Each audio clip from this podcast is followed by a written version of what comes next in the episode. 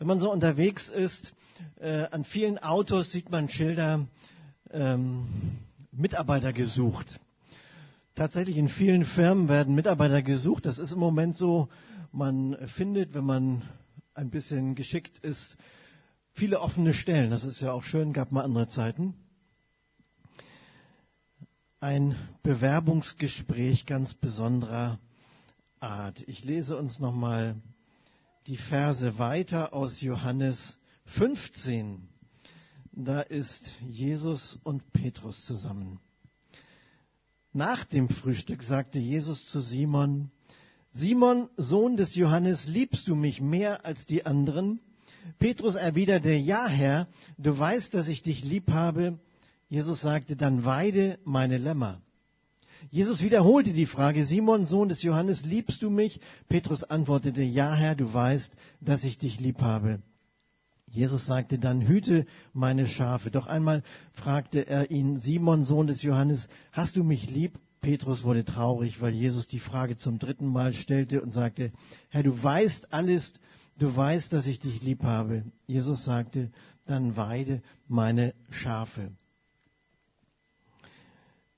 Stellen wir uns ein ordentliches Bewerbungsgespräch vor, da erwartet man eigentlich jemanden mit guten Fähigkeiten, mit Qualitäten, mit einem guten Lebenslauf, mit einer Motivation, mit ähm, guten Referenzen. Und nun stellt sich hier einer vor in einer Firma, dem fehlen diese Voraussetzungen gänzlich. Er ist mit sich selbst beschäftigt. Seine Kollegen sagen, er ist instabil, er ist nicht richtig zuverlässig und die richtige Motivation fehlt. Ich habe das mal so übertragen auf die Situation Jesus und Petrus. Kein Bewerbungsgespräch, aber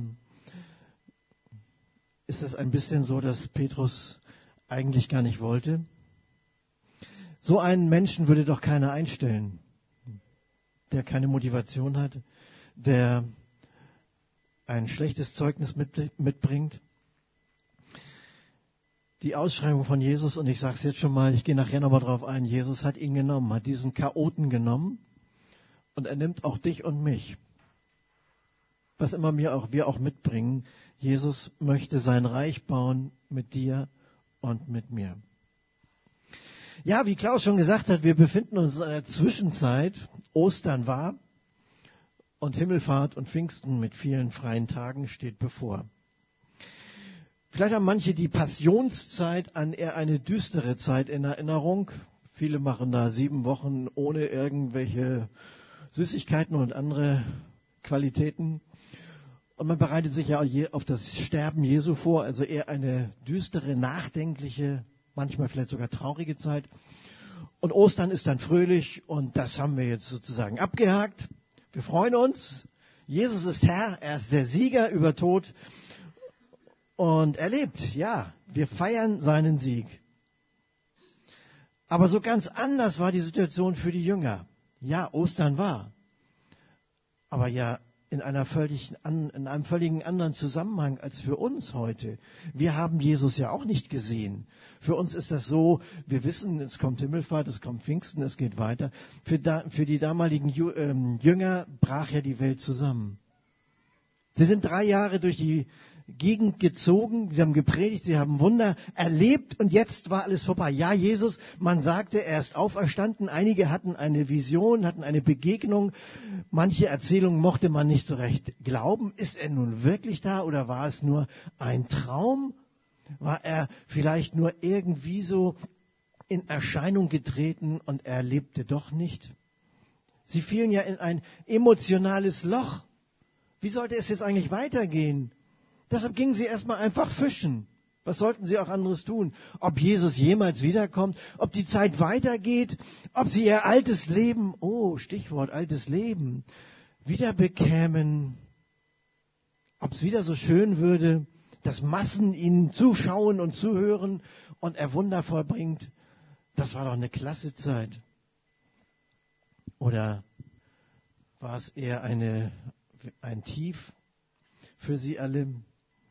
War es so wie vielleicht jetzt Fußball gestern das große Tief für manche und vielleicht für heute auch noch, wenn denn das K.O. kommt, nicht das OK, doch wieder in einer Liga drunter spielen müssen. Wollen wir mal nicht munkeln, wie das heute Nachmittag ausgeht. Für die Jünger war es enttäuschend. Sie wussten einfach nicht, wie es weitergeht. Sie waren niedergeschlagen, sie waren traurig und sie hockten zusammen. Er war nicht da. Er war einfach nicht da. Altes Leben. Danach sehnen wir uns auch manchmal. Klaus hat diese Krisen, die uns so, so dermaßen runterziehen, benannt. Und vielleicht hast du noch mehr persönliche Krisen.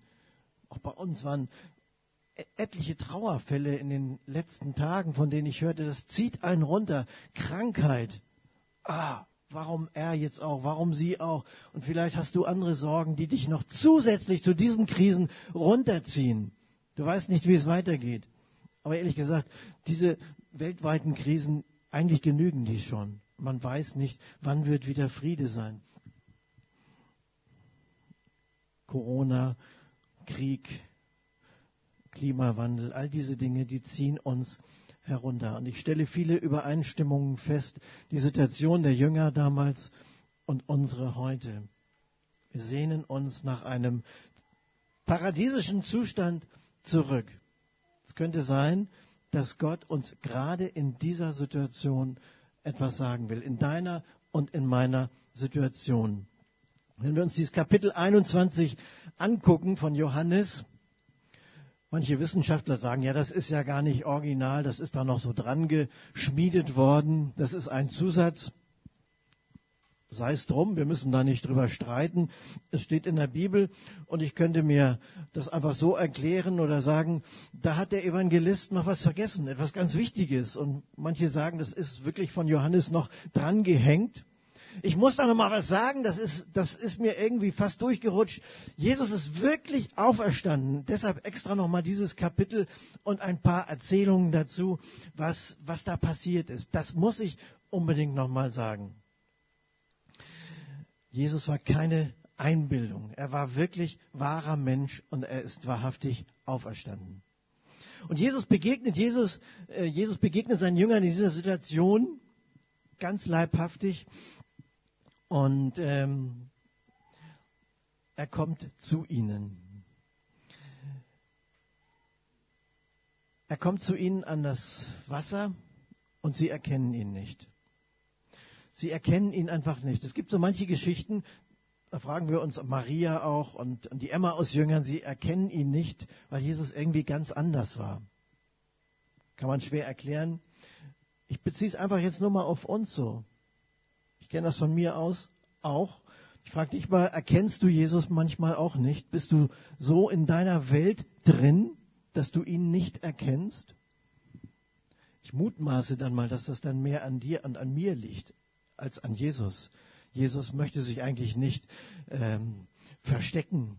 Meistens liegt es an uns, dass wir ihn nicht erkennen. Wie dem auch sei, die Jünger erkennen ihn nicht.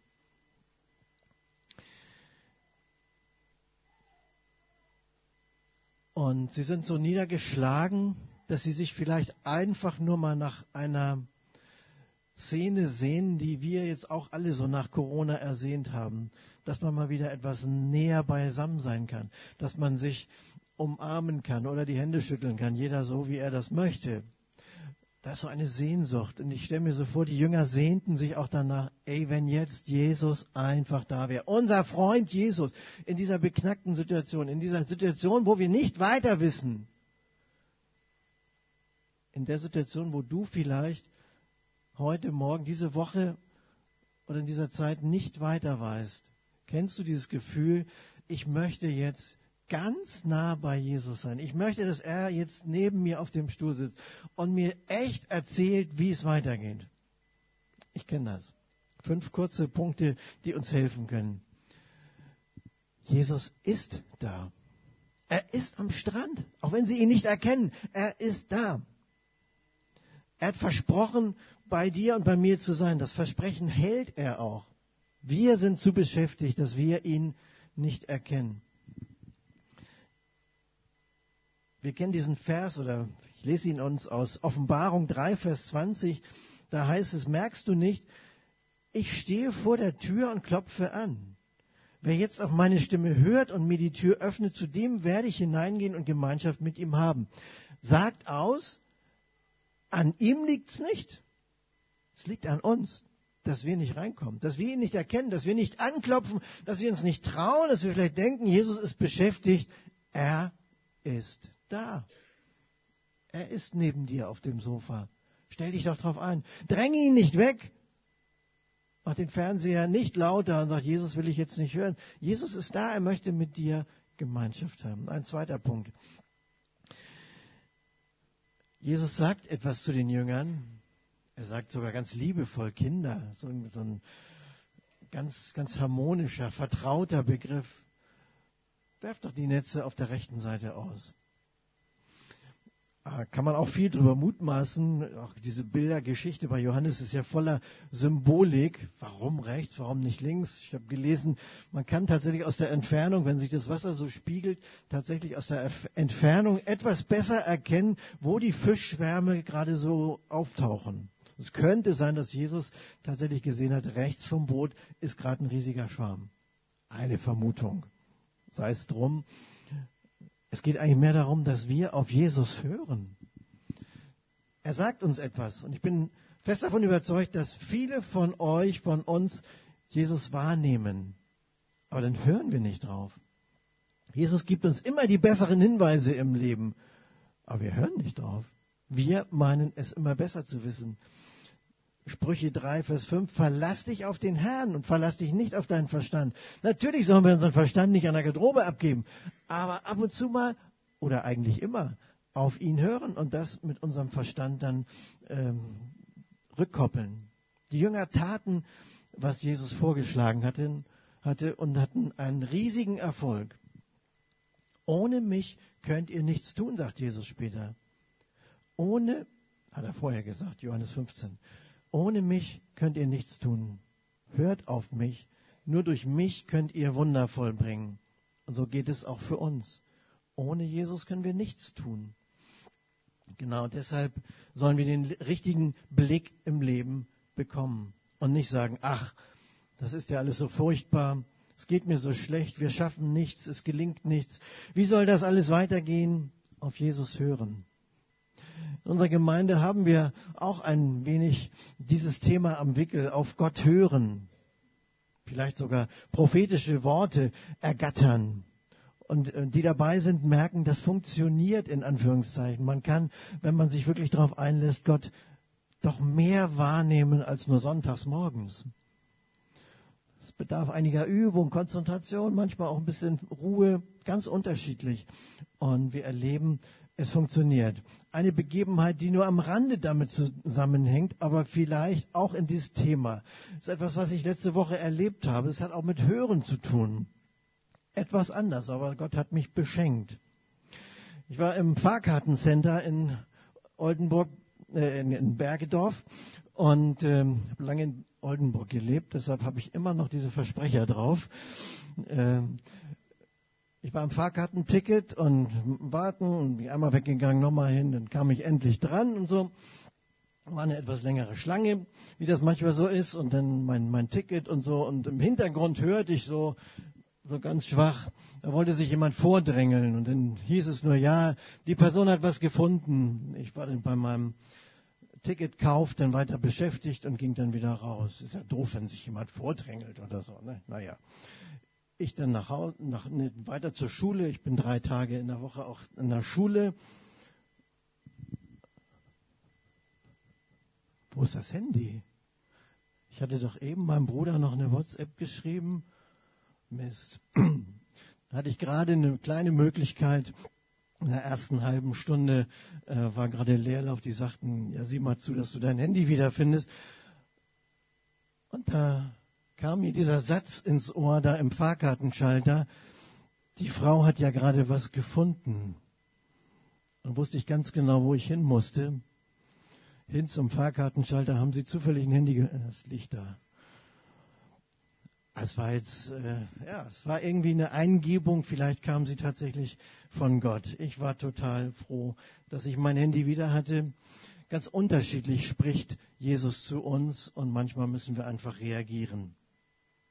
Drittens, er verwöhnt dich. Klasse Situation am Strand. Jesus ist da und inzwischen erkennen die Jünger ihn auch und dann ist da ein Feuer und er hat Brot und ah, da läuft uns ja jetzt schon das Wasser im Mund zusammen. Jesus ist richtig gut zu seinen Jüngern.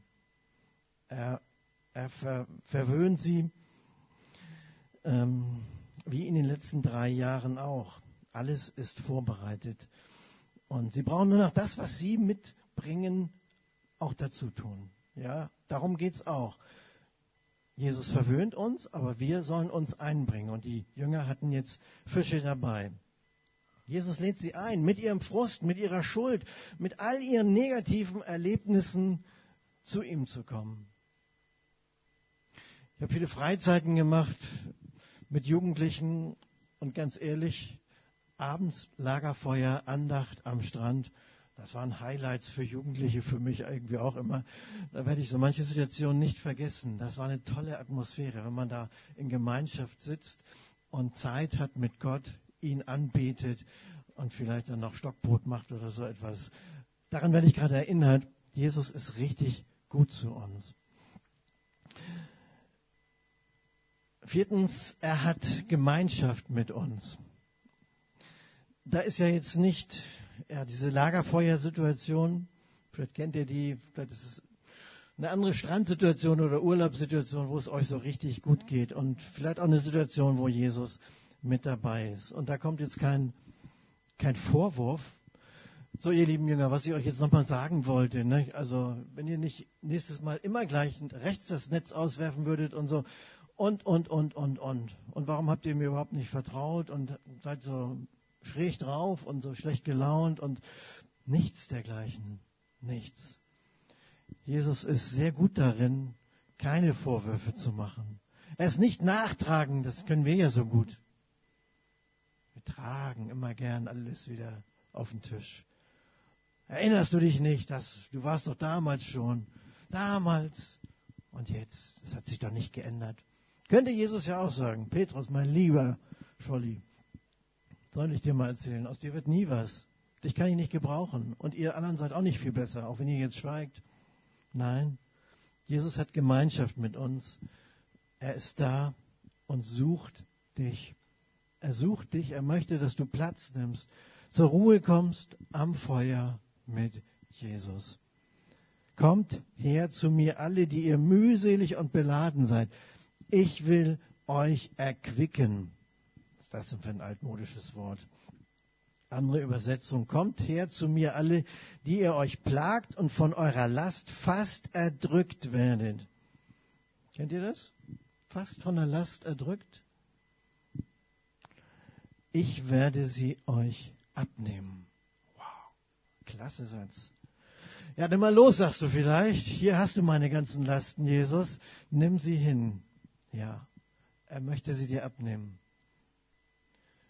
Du musst sie aber auch loslassen. Nicht immer wiederholen. Wir sind ja auch geschickt drin, die Lasten immer wieder ranzuholen. Und wenn es uns eigentlich gut geht, sagen, ah, es geht mir eigentlich so schlecht, ich habe so viele Lasten. Ah, die wolltest du doch Jesus geben. Ja, ja, ja, ich habe sie ihm auch gegeben. Ah, die kommen immer irgendwie wieder zurück. Nein, du musst sie auch loslassen. Gib sie ihm. Gib sie ihm. Glaub, vertrauen, dass er mit dir in dieser Situation Gemeinschaft haben will und dir helfen möchte. Und schließlich, er traut dir viel zu. Zurück zum Bewerbungsgespräch. Wir waren eigentlich alle der Meinung, Petrus wäre durchgefallen. Aber dieser Petrus wird angenommen. Warum? Er antwortet auf die eine Frage, die Jesus ihm stellt, von ganzem Herzen. Und die Frage, hast du mich lieb? Hast du mich lieb? Wir wissen, Jesus stellt diese Frage dreimal und das erinnert natürlich an diese dreimalige Verleugnung und so. Und das, das geht natürlich richtig tief rein. Das will ich jetzt gar nicht vertiefen. Da geht bei Petrus ganz viel durcheinander. Er checkt das sofort. Ja, Jesus spricht an die Situation an. Aber wenn du zu Jesus kommst und sagst, du hast ihn lieb, dann vergibt dir Jesus. Er nimmt dir deine Schuld ab und er möchte dich einstellen. mit deinem Lebensstil, mit deiner Vergangenheit, mit deiner Enttäuschung, mit deiner Schuld, mit deiner Skepsis. Ja, er nimmt sogar Skeptiker und stellt dich ein, um sein Reich mit ihm zu bauen. Wir würden sagen, Jesus, mach mal Pause. Diese, dieses ganze Gespräch hier, das passt überhaupt nicht. Die Jünger, die sind nicht so gut drauf. Lass sie mal jetzt in Ruhe. Und vielleicht sagst du das auch gerade so. Ich muss echt mal wieder Urlaub haben. Ich muss mal Corona und den Krieg und all das jetzt mal ein bisschen vergessen. Und im Herbst bin ich dann wieder bei dir in der Gemeinde und dann ziehe ich wieder so richtig durch. Wir kennen das. Manchmal sagen wir sogar, Jesus, lass uns in Ruhe. Ich brauche mal eine Pause. Nein, gerade in dieser Situation, wo es uns dreckig geht, da kommt Jesus zu uns und möchte mit uns Gemeinschaft haben und er möchte den Weg mit dir gehen. Hast du Jesus lieb? Hast du verstanden, was er für dich am Kreuz getan hat? Er hat alles für dich getragen, alles ans Kreuz getragen damit wir, du und ich, frei sein können. Hast du ihn lieb? Diese eine Frage genügt. Jesus nimmt dich und mich, so wie Petrus in seinen Dienst. Er möchte dich in seinem Team haben. Er stellt dich ein als Verantwortungsträger. Du sollst sein Reich bauen mit den anderen zusammen. Kein Frusterlebnis, keine Schuld, keine schlechten Gefühle, keine Angst, Trauer, Unsicherheit sollen dich von ihm abhalten, seinen Auftrag auszuführen. Keine schlechten Prognosen, keine dumpfen Erfahrungen, keine Verschwörungen sollen dich davon abhalten, Salz und Licht in dieser Welt zu sein. Hast du mich lieb? Eine Antwort, eine einfache Antwort genügt, ohne Wenn und Aber. Und dann schenkt Jesus uns seinen Geist, der uns Kraft schenkt, Mut, Liebe und Besonnenheit. 1. Timotheus. Denn der Geist, den Gott uns gegeben hat, macht uns nicht zaghaft, sondern erfüllt uns mit Kraft, Liebe und Besonnenheit. Jesus ist da. Er sagt etwas zu dir, hör auf ihn. Er verwöhnt dich. Er tut dir Gutes. Er möchte mit dir Gemeinschaft teilen. Und ja, glaub es, er beauftragt dich. Er möchte dich in seinem Team haben. Und dafür segnet er dich auch. Ja, die Schuld ist vergeben, die Petrus auf sich geladen hatte, und die Schuld der anderen. Er schenkt ihm einen Neuanfang. Den möchte er auch dir schenken. Heute. Heute, jetzt hier im Mai, wo es so schön ist, aber wo in der nächsten Woche vielleicht die Probleme wieder auftauchen. Gib sie ihm, er nimmt sie dir und möchte mit dir durchs Leben gehen. Amen. Lasst uns beten. Herr, ob wir besser und verantwortungsvoller und treuer sind als Petrus, ich weiß es nicht. Aber wir dürfen von Petrus lernen, das Einzige, was zählt, ist, ist unsere Herzenseinstellung. Dass wir mit dir gehen wollen, dass wir dich lieb haben, dass wir dir die Ehre geben wollen, dass wir sagen, ja, wir können es nicht. Wir sind Versager. Wir brauchen dich. Ohne dich können wir gar nichts. Wir wollen lernen, auf dich zu hören und die Gemeinschaft mit dir zu genießen. Wir wollen lernen, dir zu folgen und Ja zu sagen zu dem Weg, den du uns heißt. So bitte ich dich für uns alle, dass du uns den Weg zeigst, dass du uns klar Anweisungen gibst, dass wir dich hören und dass du uns hilfst, das Vergangene hinter uns zu lassen. So segne uns, Herr. Amen.